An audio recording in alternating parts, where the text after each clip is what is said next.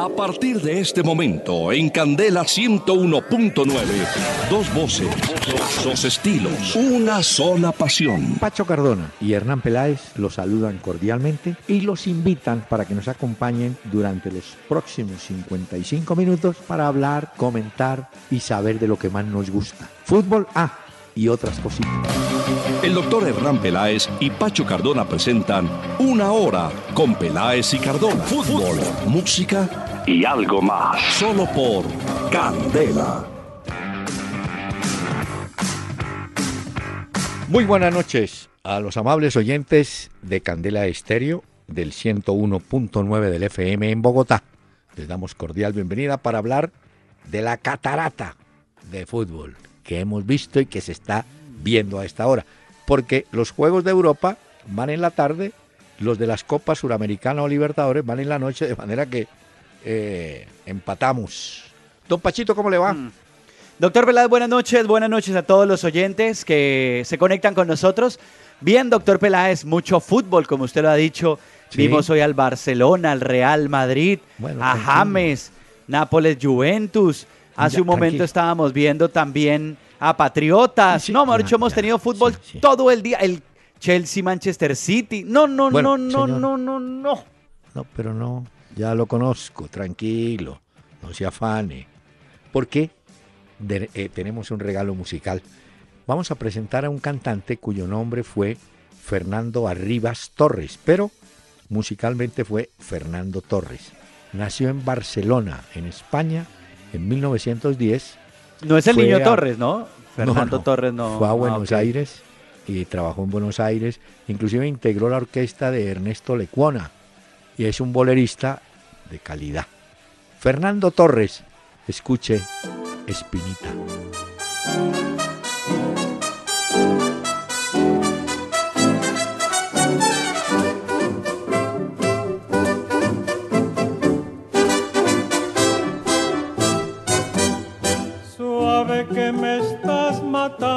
que estás acabando con mi juventud. Yo quisiera haberte sido infiel y pagarte con una traición. Eres como una espinita que se me ha clavado en el corazón. Suave que me estás sangrando, que me estás matando de pasión. Que sufro por mi gusto este cruel tormento que me da tu amor. No me importa lo que hagas si en tus besos vive toda mi ilusión. Note usted, note usted, Pacho y oyentes, que tenía una voz muy educada y además una muy buena orquesta lo acompañaba. No sé qué orquesta fue, pero Estamos hablando de grabaciones del 50 para atrás, por allí. Hmm. Andaba don Fernando Torres con una espinita. ¿ah? ¿Cómo le parece? Pregunta. La, frase. No, ¿cómo le parece la frase? Quisiera haberte sido infiel. Vaya, dígale. vaya, dígale. Usted verá cómo lo tamborean. Esos temas no se meta, porque o sea que eso es complicado. No, pero le digo que lo tamborea. Está diciendo la señora, hubiera querido serte infiel. No, no, no diga eso, doctor Peláez. Eh, me parece curioso, siendo un cantante catalán, ¿por qué no canta en catalán y si lo hace en ah, español? Vea, pues qué problema. Es que yo... No, no, no, digo, es porque la mayoría de cantantes catalanes cantan en, en catalán, no en español. No, sí, pero le tengo otro dato. Hay otro cantante, si no me equivoco, Gregorio Barrios, que también nació en España, pero no sé si fue que muy temprano emigró o la familia fue al... Por eso le decía yo que se conoció mucho de trabajo en Argentina. Ahí fue tal vez por eso. Puede ser. Claro, tal vez por eso, porque se va para Argentina con su familia y allá obviamente pues termina haciendo su vida en español. Muy bien. Digo es porque normalmente los catalanes pues se cantan es en catalán y no lo hacen en español. O lo hacen en catalán y en español. Fernando Torres. Entonces no tiene nada que ver con el niño Torres. Por eso no entrevistamos en este programa a Piqué, porque habla catalán. Pues que hable catalana ya, nosotros no. Qué pena. Bueno, señor, mire, tenemos correos. Los oyentes siempre escriben. Muchos, muchos correos, muchos mensajes. Muchas gracias a los oyentes que nos escriben a través de Facebook en la fanpage Peláez y Cardona. No olviden darle me gusta para que hagan parte de esta comunidad. Estamos en Twitter, arroba Peláez y Cardona para que interactuemos en tiempo real y en la página que es www.pelaesycardona.com. Ahí también nos pueden enviar sus mensajes. Muchas gracias a todos. William Rodríguez, ¿cómo ven el juego de vuelta de la Recopa entre Nacional y Chapecoense? Yo creo que Nacional tiene facilidad para alterar ese marcador y ganarla, pero también hay que decir, veo un poquito descuadernado al equipo, como cuando uno eh, presenta un examen en el primer semestre y le va divinamente mm. y le hacen el mismo examen en el segundo semestre y ahí medio patina. Yo creo que eh, le toca a Reinaldo Rueda definir, oiga bien lo que voy a decirle, para que usted después no diga, ay, yo no sabía. Tiene que definir quiénes son los volantes. O juega al doleao de titular, o juega Matías Uribe, O, o juega McNelly. McNelly. Y yo creo que hay, Bernal mm, me parece que ha hecho buen trabajo, pero no está llamado, me parece a mí, a ser titular. Igual tendrán tiempo, doctor Peláez, para trabajar, porque el partido de vuelta creo que será el 10 de mayo en el Atanasio Girardot. o sea que pasará mucho tiempo para ajustar eso. Pero, mire, pero sí es cierto que para Nacional, creo yo, es mucho mm. más fácil en casa, en el Atanasio, ese partido, darle vuelta y alzarse con la recopa. Sería el primer colombiano, el primer equipo colombiano en llevarse la recopa. Sí, pero mire que eh, hablando del partido de ayer, eh, es, raro. Nacional cayó más de una vez, yo no llevé la contabilidad, pero fueron más de tres o cuatro fuera de lugar. Porque Alexis Enríquez, que en las copas se llama Alexis Charales, entonces Charales sacaba lo que es habitual en él, unos pelotazos largos buscando a Dairo o buscando a Riz y ahí pescaban en fuera del lugar. Nacional tiene que tener otra posibilidad de juego diferente al pelotazo. Me parece que eso lo tiene que y lo puede hacer, lo puede corregir. Sí, seguro. Reinaldo. Va a tener tiempo. Ahora, en algunos momentos el partido también se llenó de fricciones, de faltas. Ah, no fue, por más de que fuera y existiera un vínculo emocional entre Chapecoense y Nacional, no fue un partido en el que no nos vamos a pegar y no hay fútbol, no, eso fue, hubo pata dura también en algunos momentos. Una cosa es la ceremonia que fue muy bonita, la previa, el calor humano, todo eso estuvo perfecto, pero cuando los jugadores suenan el silbato, se olvidan un poco del entorno y es a jugar y a ganar, y entonces se utiliza todo lo que se puede utilizar para sacar ventaja, ¿ve? Claro. En la fricción, en los golpes, etcétera. Bueno, es fútbol, de acuerdo. Para don William, quédese tranquilo. Yo creo que Nacional tiene con qué sí ordena, ordena el trabajo de la zona de volantes. Bueno, Jonathan Gordillo, el pedazo de crack de Cardona. Quiero saber si en la actualidad nos estamos quedando sin arqueros colombianos por los extranjeros que están llegando a la liga. Pero me habla de Cardona, ¿será de Edwin Cardona? No, no, no. Nos saluda doctor Peláez, porque dice, viendo aquí el mensaje en Facebook, saludos doctor Peláez, y dice, y a Cardona. Ah. Y él pregunta que quiere saber si en la actualidad nos estamos quedando sin arqueros colombianos por el cupo a los extranjeros que están llegando a nuestra liga. Es cierto, señor. Estuve preguntando. Mire usted que uno tiene que averiguar porque si se queda sentado allá pues en, las Cibeles, ¿no? Entonces, ya listo. Sí, eh, estuve preguntando, ¿por qué traen arqueros extranjeros? Y la respuesta que me dio uno que conoce el tema me dijo, mire, el jugador, el arquero extranjero está más acostumbrado a salir y a manejar los pies. Al arquero colombiano nuevo le gusta más estar como debajo del arco. Yo le dije, pero mire que hay un muchacho, Ramiro Sánchez, por ejemplo. Sí. Me dijo, mm, le falta, le falta. Y no todos los que vienen son buenos, pero en general la escuela, sobre todo la uruguaya, tiene ese tipo de arqueros. Pero es curioso lo que dice usted, doctor Peláez, mm. porque en alguna época yo recuerdo que en Colombia nos caracterizábamos por tener porteros que salían muy bien. Bueno, lo de Guita mm. ya son una cosa excepcional, pero quiero decir que eran muy buenos y eran casi que un defensor más. O sea que ahora hay una tendencia de tener porteros más debajo de los palos, según le entiendo. Mm, no, que estén un poquito más afuera y que dominen la pelota.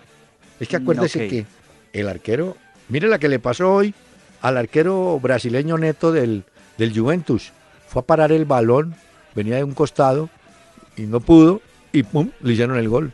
Eh, eso de manejar, es que el arquero tiene que ser un jugador de campo, tiene que acostumbrarse a ser jugador de campo, a dominar la pelota, pararla con el pecho, sacarla de cabeza. Eh, o sea, tiene una cantidad de...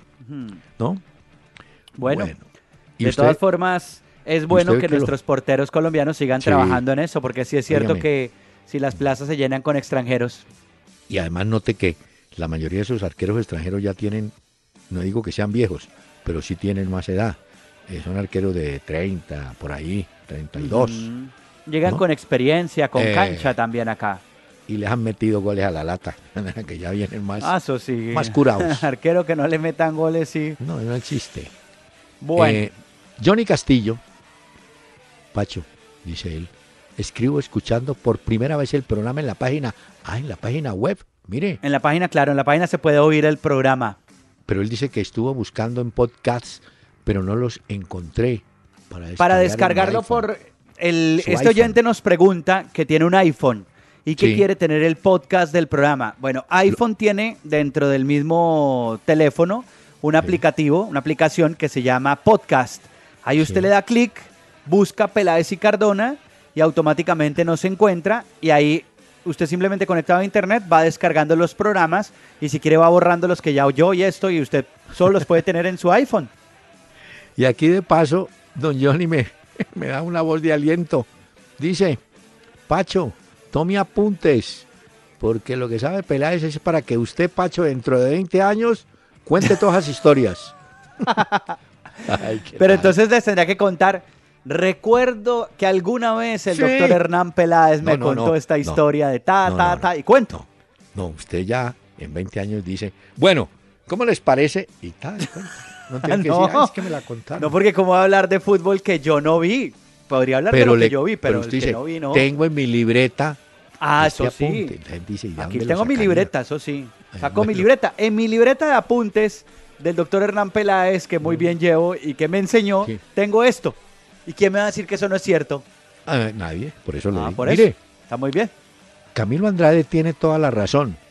Me dice, por favor aconseja a Orlando Berrío sí, tiene toda la razón. ¿Cómo es posible que se ganó una tarjeta roja por pegarle a un rival? Hoy le metieron tres fechas de hmm, suspensión en la Copa Libertadores, hombre.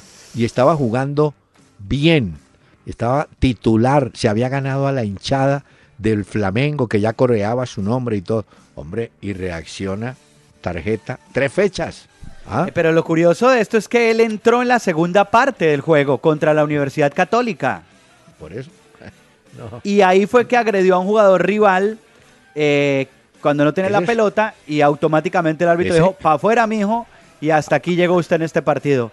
Y sacó a Berrío. No, acuérdese que Berrío es pelionero, como dicen en la costa. Ah, no, eso se le vio. Si el jugador quedó en el piso y se fue a pelear en el piso y todo. En el partido nacional Rosario, siendo técnico de Rosario Central, el Chacho Coudé se acuerda que el hombre se cuadró como para boxear. De una vez Berrío dijo, a ver cómo es la cosa aquí. O sea que es peleonero. Mire, hay dos comentarios con los que me quedo. Uno de Oglobo sobre Berrío. ¿Qué dice? Decían, abrió comillas, el colombiano todavía no consiguió despegar con la camiseta de Flamengo. En 12 partidos de la temporada ah, marcó apenas dos goles. ha alternado buenas y malas actuaciones. Y también decían en redes sociales que después de la expulsión contra la Católica sufrió críticas y recibió insultos por parte de la hinchada también de su equipo. O sea que le toca ponerse juicioso, doctor Peláez, aconseje a Berrío, porque si no, esto no va a cuajar allá. Berrío, échate más gomina, porque vos que se, ahora se engomina. Échate más gomina y si te llega a los oídos mejor, para que no oigas y no caigas en provocaciones, Berrío. Ay, ay, ay, bueno. Eh, Antonio Ramos, Antonio Ramos dice, a juzgar por la formación del Real Madrid que puso hoy Zidane frente al Leganés, eh, da la sensación de que tiene dos equipos. Ah, sí, eso sí está claro, Pacho. Hmm. El hombre, eh, es que además es bueno recordar, el Real tiene competencia de Liga de Campeones la próxima semana, creo. Sí. Sí, tiene partidos por Copa también importantes. Por, eso. lo reservan, porque no quiere que se le vaya la Liga en este momento. Pero sí es cierto que la formación de hoy de Zidane, en la cual estaba incluido James, que después fue sustituido, pero ya al minuto 72 por Isco. Yo vi hasta que terminaron 4-2, creo que así terminó el partido. James hizo gol, pero sí, en ese segundo equipo están Morata, Lucas Vázquez, eh, bueno, eh, Morata Se apuntó, Morata, Morata se apuntó con dos goles. Pero vea, ¿cómo es la vida? Si estuviera ese equipo y ese señor Zidane aquí en Colombia, le hubiéramos dicho, pero Zidane, ¿para qué hacer rotaciones? No, claro. en España es que tiene dos equipos. Aquí son Lo curioso de esto es que ese segundo equipo del Real Madrid en el que juega James incluso sigue siendo mucho más grande que otros que pueden estar. No hablo del Barcelona, pero digamos, ese equipo que puso hoy Zidane seguro se enfrenta al Atlético de Madrid y le hace pelea. Seguro se enfrenta al Sevilla que hoy perdió con el Barcelona y le hace pelea también. O sea que no es cualquier equipo tampoco ese. No, no, no, es buen equipo.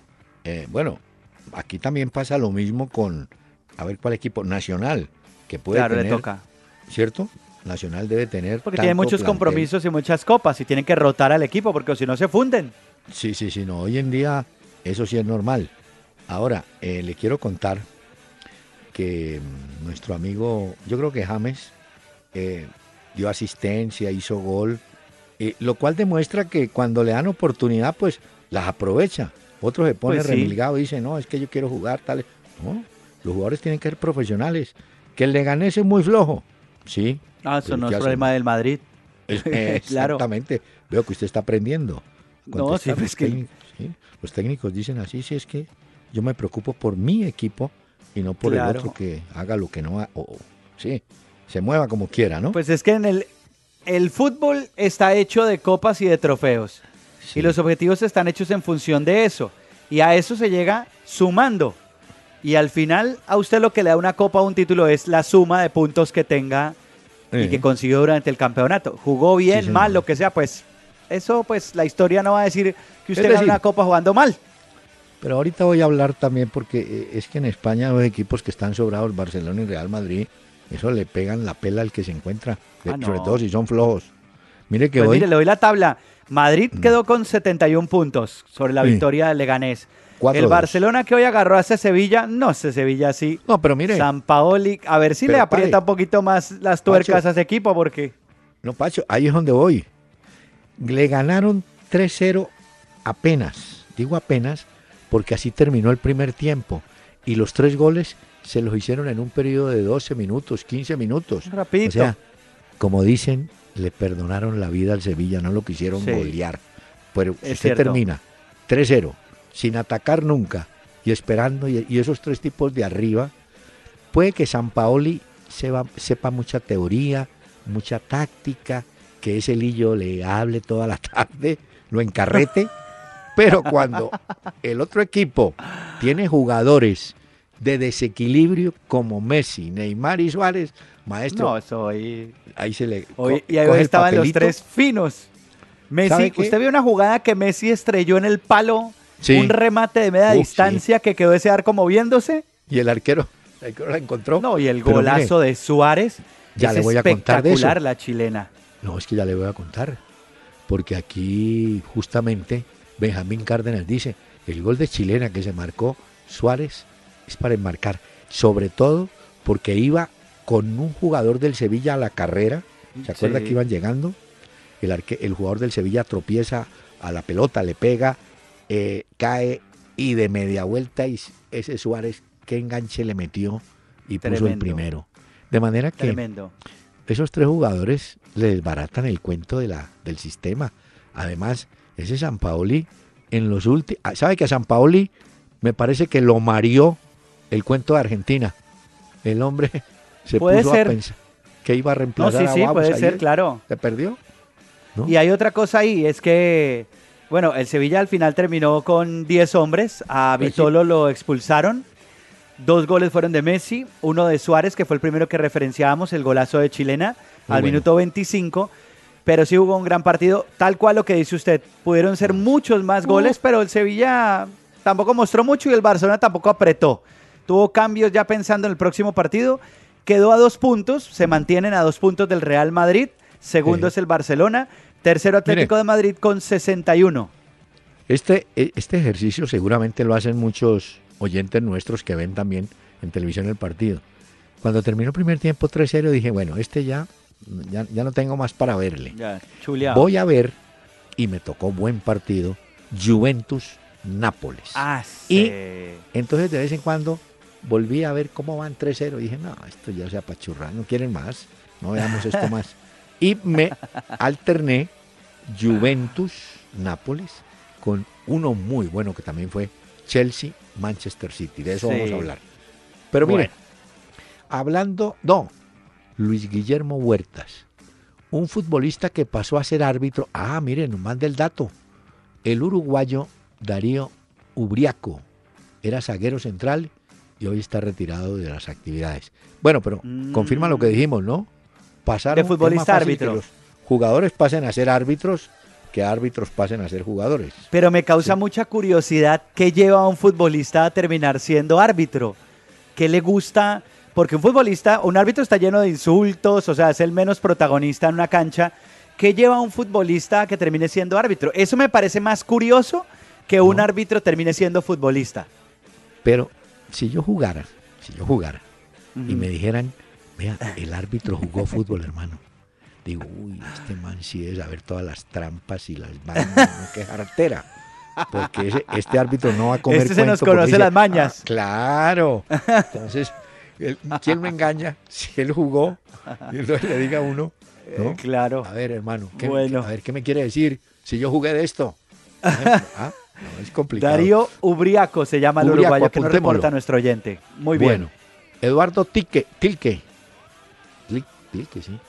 Eh, quiero saber cuál es el gol más hermoso y celebración. Uy, no. No, goles, yo, creo que goles hermosos, muchos. Uy, no, hemos visto muchos, sí. Lo felicitan por el nacimiento de su hija, el señor Ah, muchas gracias, hombre, Eduardo Tique. Pero bueno, Goles recientes bonitos hemos tenido. Aquí, sí, no, goles ahí. Pues hoy no más. sí, exacto. Hablábamos, por ejemplo, el de Suárez. Celebraciones, pues la del gol de Rincón, para mí eso fue muy emotivo en ese momento, como lo celebró la selección Colombia. Le voy a contar, el segundo gol de Higuaín a un pase de cuadrado, qué golazo.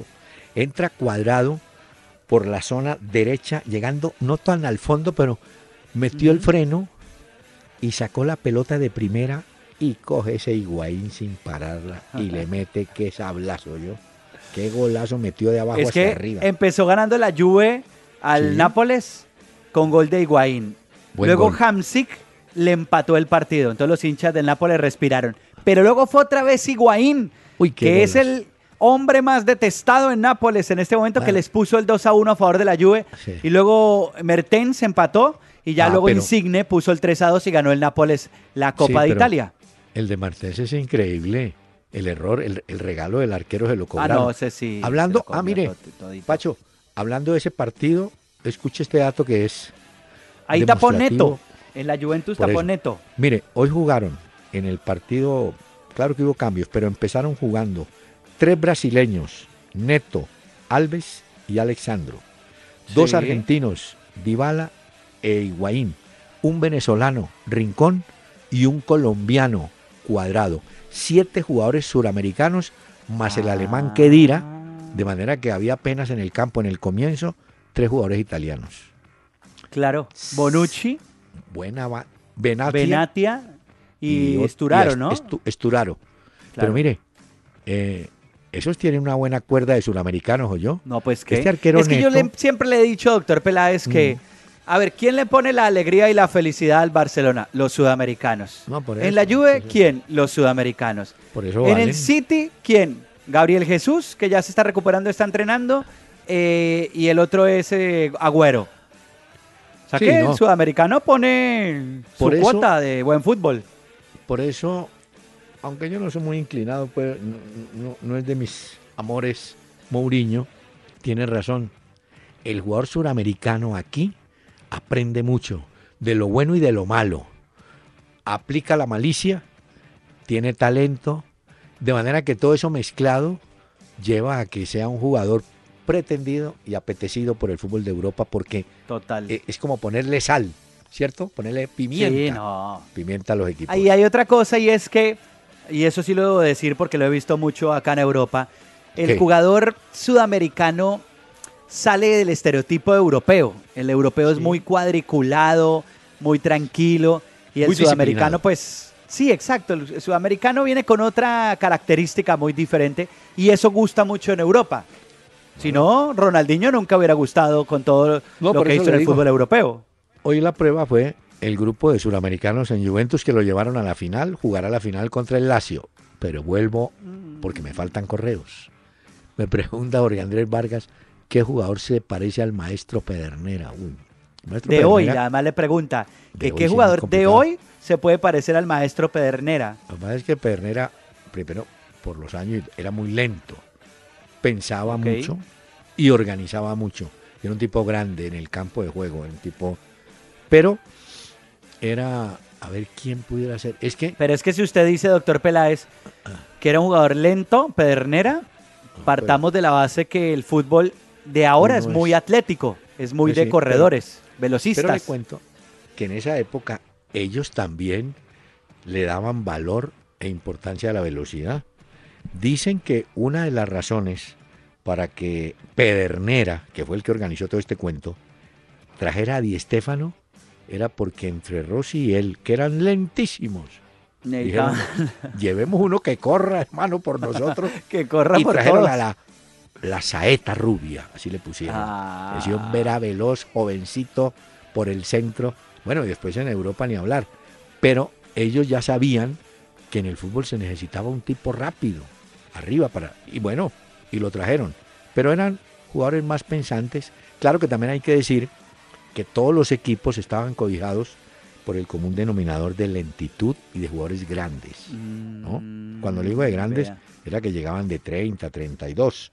Venían a quemar sus últimos cartuchos claro. y se defendían por el talento, ¿no?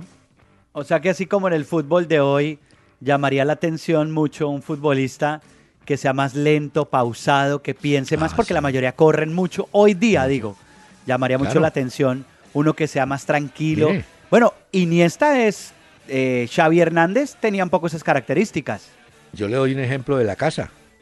Mayer Candelo, a los 40 años, sí, que es lento, siempre fue, pero pisa la pelota bien, se agacha, y piensa. para los de arriba y mete el pelotazo como es. Mm. Bueno, escribe William Rincón. Su programa es radio en estado puro. Bueno, gracias. Sergio Rubiano. Si el partido amistoso entre Colombia y Portugal, oiga Pacho, del 12 de junio ya no se juega en el estadio de Ginebra en Suiza, ¿se cancela o dónde se jugará? Yo sé que Colombia tiene confirmado partido con España, ¿cierto? y el de Portugal también, doctor Peláez. Pero no se sabe dónde. Lo que pasa es que lo iban a jugar en Ginebra, en Suiza, pero en ese estadio van a hacer una remodelación de cara a la, a la iluminación. Ah, Entonces, de todo el escenario deportivo. Entonces ya hoy estaban lamentando mucho que no se pueda jugar en ese estadio y que tienen que reprogramarlo a ver en qué otro lugar se puede jugar. Pero sí está confirmado ese partido entre Colombia y ah, Portugal. Vamos a ver la sede nueva que escojan y a ver un comunicado de la Federación Colombiana. Eh, pero creo que ya están trabajando ellos en eso, en encontrar alternativas. Mire, conociendo a los europeos, no se extrañe que estén buscando una ciudad donde haya mucho inmigrante portugués. ¿Sí? Por ejemplo, mm. París. Usted puede jugar en París. Sí, claro. Eh, porque si usted me dijera, van a jugar contra Turquía, entonces yo digo, van a jugar en Alemania, por la gran cantidad o la población turca que hay. Pero yo creo que, por ejemplo, París, París pudiera ser por la, eh, la colonia grandísima de portugueses, ¿no? Incluso hasta en España se podría jugar ese ah, claro. Sí, señor. Bueno. Bueno, espéreme porque escribe Ah, este es el último, el último Twitter de don Mario Rubio. Eh, quisiera saber si saben lo del documental que le hicieron a Río Ferdinand, el defensor del Manchester y ahora comentarista. No, yo no. Sí, doctor Peláez, yo sí lo sé. ¿Usted lo vio? ¿Ah, es una documental que hizo la BBC en Londres. Se llama Río Ferdinand, Being Mom and Dad. Lo que pasa es que, para refrescar un poco a los oyentes, en el año 2005, la esposa de Río Ferdinand murió por un cáncer de hígado. Sí, señor. Resulta que él terminó siendo padre y madre de tres hijos. Lorenz de 11 años, Tate de 8 y tía de 6 años. Y este hombre estaba profundamente enamorado de su esposa, cayó en la depresión, en, en el alcohol, hasta que pues obviamente viendo a sus tres hijos, salió adelante, siguió su carrera ya no como defensor, sino como comentarista. Y el documental dice eh, de cómo un hombre de esas características que tenía todo, porque además era los mejores del momento, Río Ferdinand, cayó en esa profunda depresión e incluso pensando en el suicidio y que logró o ha intentado salir adelante, pero que superar la muerte de su esposa Rebeca ha sido muy complicado. Y eso es lo que muestra ese documental de la BBC. Pero es una historia, un hombre de estos que termine, además porque un futbolista no puede criar sus hijos los cría la esposa porque ellos a qué horas tienen que viajar, concentrados, todo esto. Y suponga que tampoco es futbolista. Para cualquier persona eso es un tema complicado. Eh, ay, por eso el hombre no debe vivir solo. Mm. ¿Me entendió? Claro. No debe vivir solo. Debe tener una compañera que sea amiga. Bueno, dejémoslo ahí. Mire, señor, es que... Ah, le voy a presentar... No, es que tenemos este mensaje y ya seguimos y le voy a contar lo de Patriota. Partido, eso le iba a preguntar, Patriota, no hemos hablado, ya terminó este partido, doctor sí, Peláez. escuche este mensaje, por favor. Renault Sandero, Stepway y Logan versiones live. La familia que más colombianos prefieren. Únete a esta gran familia desde 9.900.000 pesos de cuota inicial y pagas en 2018. ¿Qué esperas? Conoce más en nuestros concesionarios o ingresando a Renault.com.co. Aplican condiciones y restricciones. Una hora con Peláez y Cardona. Por Candela 101.9. Fútbol, música y algo más. Sí, señor perdió Patriotas en su debut internacional en la Copa Suramericana 1 a 0 contra Everton de Chile, donde actuó el colombiano Wilson Morelo, pero el gol del equipo chileno lo marcó Cerato. No jugó mal Patriotas, es más, en el primer tiempo estuvo bastante bien y el marcador pues no es agraviante, diría yo que para el partido de regreso sí puede ser una oportunidad para el equipo de Patriotas que se vio ordenado en el campo, poquito flojo en la pareja de centrales. Pero en general, el marcador muy ajustado. En los otros juegos de la tarde, Defensa y Justicia y Sao Paulo 0 a 0 y Ponte Petra, Ponte Preta y Gimnasia de Grima de la Plata también estaban en el 0 a 0. Esos fueron los, juegos, eh, los juegos de la tarde, porque en la noche tendremos Corinthians, Universidad de Chile y Fluminense, el Liverpool de Uruguay. O sea que el fútbol en Sudamérica. Y la liga, doctor Peláez, Río Negro Águilas, Atlético Huila a las 8. Ah, sí, señor. ¿Un partido que está pendiente? No, mm. sí. Creo que sí. Sí, sí. Le quería preguntar. Hombre, no, pero. ¿Cómo vio. Señor, señor. No, per perdóneme, porque tenemos que alzar una voz de protesta. ¿Cómo le parece que esta mañana los muchachos del Once Caldas, que no cumplen buena campaña, llegaron a entrenar al estadio? Pues unos encapuchados, ¿cómo le parece?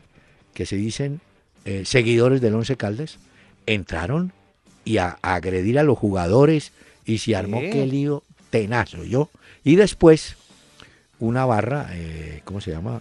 Blanco, bueno, eh, la barra le pide, le exige a la directiva del Once Caldas que retiren al técnico argentino Lisi por, por culpa de los malos resultados. Pero yo creo, las barras pueden estar en desacuerdo, ¿ah? pueden pedir, criticar, pero hombre, ya entrar a agredir encapuchados a los jugadores del Once Caldas, no, hubo una protesta grande de la Asociación Colombiana de Futbolistas Profesionales, con toda la razón. Le tienen que dar garantías a los jugadores. Que ganen o pierdan es otra cosa, o que jueguen mal o jueguen bien. Pero hombre, ¿cómo así que entrar a agredirlos? ¿Ah? Pues no sabía nada de esto, doctor Peláez, pero pues obviamente es una cosa muy delicada. Fatal. Y, y hombre, esto de entrar pues a agredir ya a una persona, esto ya estamos hablando de otra cosa. Entren y háganle un reclamo a los jugadores, ¿no? Pero ya entrará fatal. Detalle hartísimo hoy en Manizales con la gente del Once Caldas. Bueno, usted me iba a decir Ahora sí le pregunto, sí, que, ¿qué le parece el triunfo de hoy del Chelsea sobre el City y la actuación de Eden Hazard, que prácticamente se vistió de héroe porque sacó su equipo adelante. Partidazo ese de hoy. Hizo dos goles, ¿no? Hazard. Sí. Hizo los dos goles. 2-1 terminó el partido. Hazard puso el primero al minuto 10. Luego cobró un penal al 35 que votó y ahí, ¡pum! De una vez, 2 a 1. sí. Agüero hizo el gol del City y con ese resultado de la Premier League, porque era un. bueno, también jugó el Liverpool, eh, también jugó el Arsenal Hoy recordemos que no tapaba a Ospina porque está lesionado frente al ah, West Ham. Ganó el Arsenal 3 a 0. Sí, le iba a contar. Le dieron, fíjese cómo es el fútbol, ¿no? Uno cree que tener tres arqueros es mucho, ¿no? El, titular, Sech, lesionado. El primero, el primero en la fila es David Ospina, lesionado. lesionado. Hoy le tocó tapar a un arquero argentino eh, llamado Damián Emilio o Emilio Emiliano Martínez se llama. Martínez, Emiliano Martínez. Que le fue bien, porque no le hicieron gol. No, pero mire, bien, 3-0. Usted me dio, me dio la tabla del fútbol inglés. Y hay no, no, le di la de España, no le he dado la del fútbol inglés, se la voy a dar. Ah, no, yo le doy la del inglés, que hay una ah, novedad. Chelsea tiene 72 y yo creo que está muy cerquita del título. Sí, Tottenham, ahí el único creo que es el Tottenham que podría acercarse. Pero mire, mire lo curioso. Bueno, Tottenham tiene 65 y Liverpool tiene 60 y un partido más. Ya ha jugado 31. Y el Manchester City, más colgado, con cuatro, en el cuarto lugar, tiene 58. Y después están el Arsenal y el Manchester. Pero escuche esta curiosidad. A ver. Chelsea, técnico italiano. Tottenham, técnico argentino. Liverpool, técnico alemán. Manchester City, técnico español, Arsenal, técnico francés y el Manchester United, técnico portugués. No hay ah. técnico eh, inglés en los primeros seis lugares de la liga inglesa. Explíqueme eso. Ese es buen dato. Ese es muy buen pues, dato. ahí lo pongo a votar corriente, como dicen. Mm, ya. ¿Ah? Y ese Entonces sería una buena pregunta para hacerle a usted y es de los técnicos colombianos de los que tenemos, ¿de qué región son los técnicos más campeones de Colombia? Ya le voy a decir. ¿O de dónde? Como decía Pachito Che, se lo voy a decir, se lo voy a decir. Pero le quería decir esto. Eh, la Premier League lo que tiene es un principio de espectáculo, ¿no es cierto? Por eso mm. van jugadores, usted no tiene límite en los extranjeros, juegan, llevan técnicos extranjeros y mire el resultado. Seis primeros lugares lo manejan, lo manejan en Inglaterra técnicos de eh, foráneos. Y otro detalle, Pacho, que sí lo necesitamos verificar. Usted que mantiene todas esas actividades tecnológicas al día. A ver. Conte va a ganar, creo que va a ganar el campeonato como técnico italiano. Me parece que es el cuarto técnico de italiano que gana la, la Premier. El otro había sido Claudio Ranieri, ¿cierto? Ah. Eh, pero alguien me pasó el 4. No he podido encontrar si fue quién trapa. No, no. Tengo a Ranieri y a Conte por ahora. Vamos a buscarlo, doctor Peláez. Bueno, sí. Bueno, eh, a propósito de Conte, le cuento algo. Eh, usted sabe que el Inter, el fútbol chino o los chinos tienen mucha plata y el Inter por eso es que tiene plata. Ellos quieren a Conte como nuevo técnico del Inter. ¿Ah, Pero resulta que Conte eh, pues está muy contento con lo que ha hecho en el Chelsea ah, y quiere a Pirlo, Andrea Pirlo, como ayudante en el ah, Chelsea. Esa fue la noticia de hoy en Europa. Ah, ayudante. Ayudante, ayudante. Pero es que Andrea Pirlo sabe mucho de fútbol. Sí, pero mire que sigo... Ah, ahora usted me preguntó de los técnicos colombianos, pero de los que más han ganado. Eh, pregunto por regiones exactamente, ¿de dónde pues, pueden ser? mire, el técnico con más títulos es Ochoa Uribe en el campo profesional, antioqueño que es. Eh, otro técnico, a ver que recuerde, el Chiqui García, si es bogotano. Pinto es santanderiano. Y técnicos... No hay una sola región que... No, no, no. Promueva técnicos que, que uno diga, voy a la fija por esa región. No, no pasa tanto. No, no. Y pasan cosas muy curiosas. Técnicos paisas en este momento creo que no hay ninguno. Eh, bueno, Santa, que está manejando al Cartagena, creo que sí, pero en general la escuela de los técnicos antioqueños no está ahora con representantes. Mire usted, eh, eh, hay más, hay técnicos, bueno, Rueda, eh, Subeldía es argentino, Costa es argentino, Russo es argentino, Quintabán es argentino, Comesaña es uruguaya, uruguayo, Lisi el del Caldas es argentino, de manera que también tenemos en este momento que pensar. En Colombia, usted que, eso sí lo puede apuntar, para que usted dentro de 20 años... Aquí tengo mi libreta, doctor Peláez, como siempre. Pone, esto es para dentro de 20 años. Usted Listo. dice, mire... Dato para echarlo dentro de 20 años. Eh, sí, usted pone, mire, en Colombia se presentó un fenómeno del 50 al, al 90 casi, no más al 80 el puesto de centro delantero era propiedad de jugadores extranjeros. No teníamos realmente centros delanteros criollos. Hoy en día cambió el asunto. Hoy en día tenemos a Borja, tenemos, por decir algo, a Riascos, a Zapata, eh, a Falcao, eh, tenemos eh, Vaca. O sea, hoy en día los delanteros goleadores nuestros son de la casa. Pero hace muchos años ese puesto era de los extranjeros y teníamos ese problema. Porque no teníamos. Aquí me lo apunto, doctor Peláez, para echarlo dentro de 20 años entonces. Sí, señor. Hay una cosa que vale la pena prestarle atención, a ver qué va a decir la prensa mañana, y es que hoy cuando Zidane sacó a James, ¿qué pasó? Él se enfadó. ¿Se qué?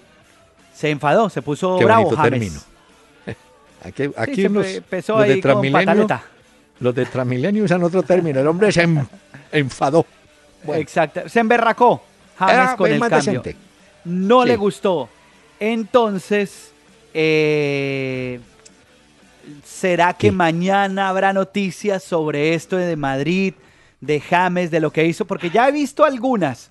Solo lo digo porque ya mañana en la mañana seguramente mm, comentarán esto desde Madrid. Pero a James no le gustó el cambio. Qué bonito, qué bonito que hablamos, pero tengo más bien que darle oportunidad a Fernando Torres. Escuche.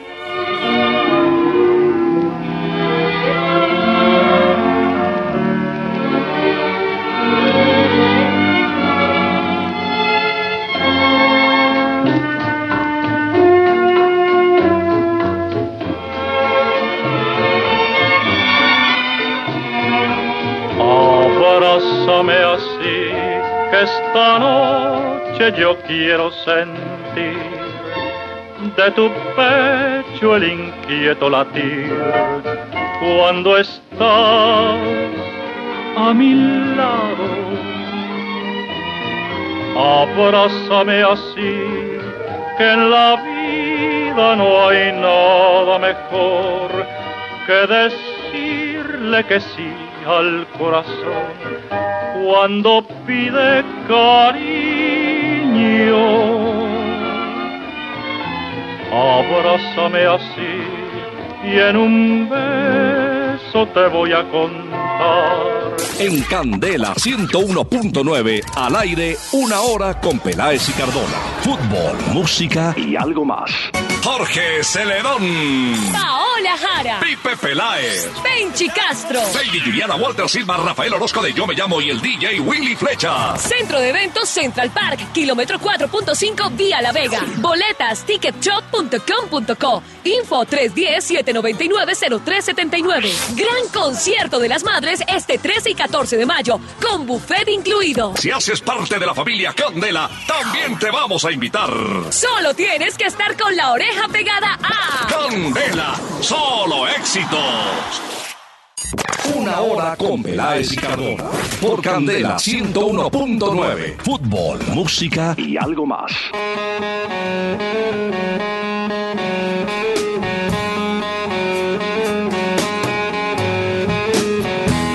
Esta noche traemos a este programa la música de Nirvana y esta vez haciendo el cover de esta canción llamada The Men Who Sold the World del Unplugged de Nirvana del Desconectado.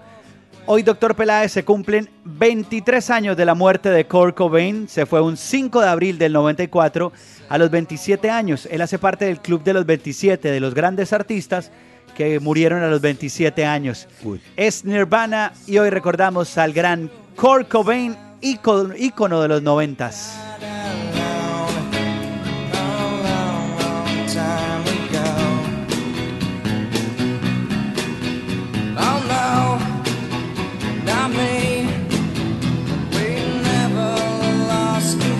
Bueno, siempre recordamos a aquellos que dejaron historia en la música.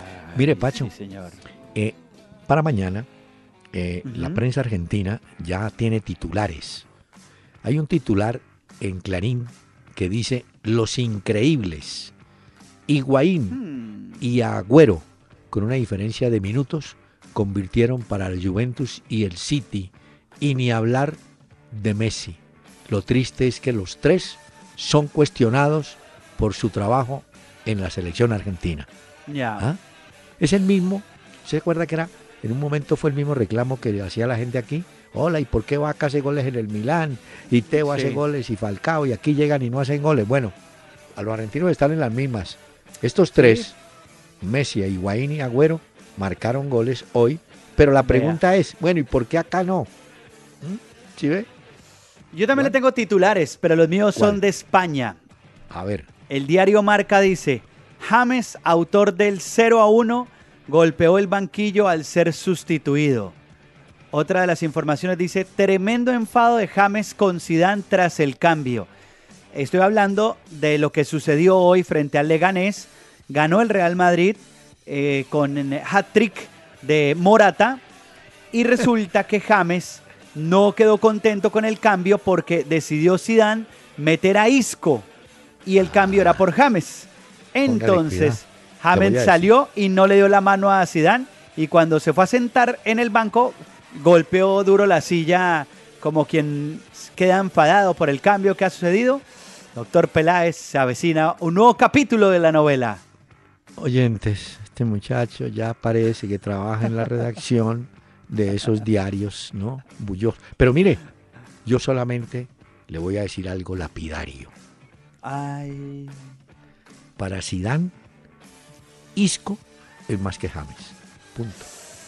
Que lo disimule, que no lo diga, que nos dé contentillo, que yo quiero que se quede. Isco para Sidán es más que James. Eso es lo que yo entiendo y, se, y se aprecia, ¿no? Y lo que creo que haya mortificado más a James fue justamente eso. Porque si lo saca y pone a otro que no, pero lo saca para que entre Isco, es como diciendo, sigo buscando cuál de los dos merece esa titularidad, si la hay. ¿No? Pues no le gustó a James y esperamos a ver qué más dicen mañana. Pero sí estoy de acuerdo con usted. Por encima de James para Zidane está Isco antes que James. Que no nos guste es otra. Oiga, Hoy pasó una cosa increíble. ¿Cómo le parece que hubo una furrusca? Le cometen una falta a cuadrado. Entonces cuadrado se queda sentado. No, sí, un empujón que era para falta, el árbitro no la pitó, pero él se quedó sentado. Entonces vinieron jugadores del Nápoles inmediatamente a rodearlo y a, pues a protestarle. Reaccionaron todos los compañeros de él, de cuadrado, encabezados por eh, Tomás Rincón y por Higuaín. Y en medio del forcejeo y la cosa, uno de los defensas del Nápoles, el negro Altote, le tiró un puño, así un puñetazo, a uno de, del Juventus y fue y se lo pegó a un compañero y lo noqueó. ¿Qué? Pero no lo vi. Claro, hombre. Hoy es increíble. Insigne fue el hombre que fue a dar al piso, noqueado por él. Claro, porque el del Juventus por su propio compañero. Sí, claro, esquivó el golpe que le tiró y se lo puso al compañero. Y lo recibió el otro que estaba ahí. Por eso hay un dicho que yo siempre uso. ningún pobre sea feliz, ningún pobre sea lambón y vivirá feliz. Ese insigne no tenía nada que hacer, se metió y tome, le Tome. Bueno, hoy Conte, el técnico del Chelsea, que hablábamos hace un rato de él, le quitó también un invicto, un récord que tenía Guardiola. Y es que Guardiola nunca había perdido los dos partidos de la temporada ante un mismo rival. Ah, y esto ya hoy se acabó con Conte y el Chelsea, porque el Manchester ah. City ya perdió los dos partidos de la temporada en las dos canchas, de local y de ah, visitante. Cuando fue entrenador del Barcelona, nunca le pasó, igual con el Bayern, nunca le pasó los dos partidos de la temporada ante un mismo rival. Que le ganaran el de ida y el de vuelta. Exactamente, aquí sí, aquí se acabó con eso. Permítame oír al cantante que trajo hoy aquí en Kurt Cobain con Nirvana, doctor Peláez. Aquí está esta noche.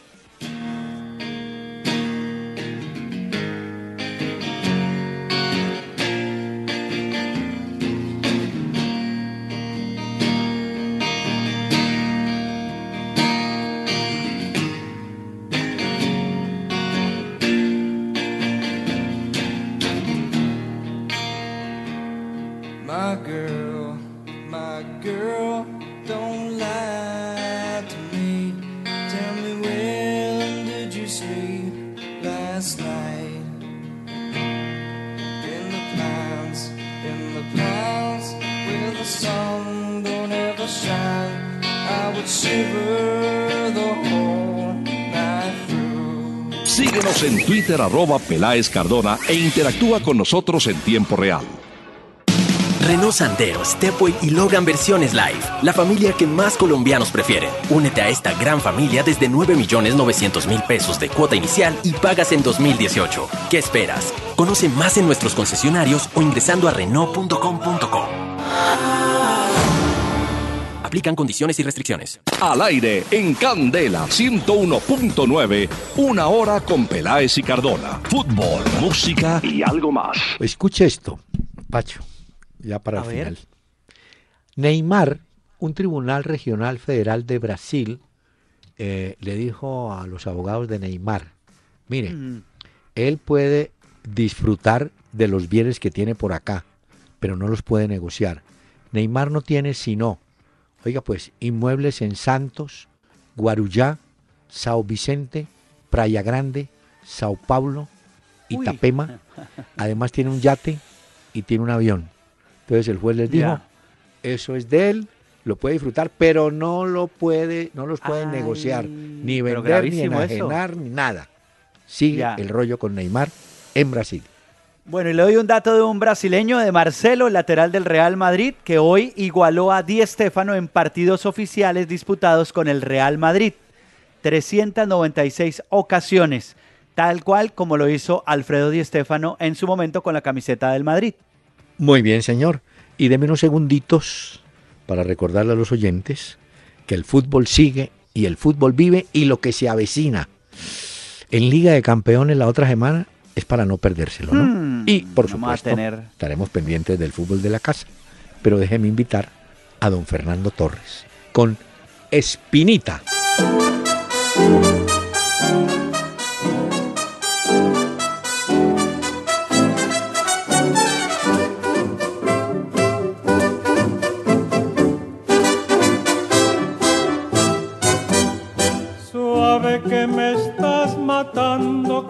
Estás acabando con mi juventud. Yo quisiera haberte sido infiel y pagarte con una traición. Eres como una espinita que se me ha clavado en el corazón. Suave que me estás sangrando, que me estás matando de pasión. Que sufro por mi gusto este cruel tormento que me da tu amor. No me importa lo que hagas si en tus besos vive toda mi ilusión. El doctor Hernán Peláez y Pacho Cardona regresarán mañana a las 7 de la noche por Candela 101.9 para presentarnos una hora con Peláez y Cardona. Fútbol, música y algo más. Solo por Candela.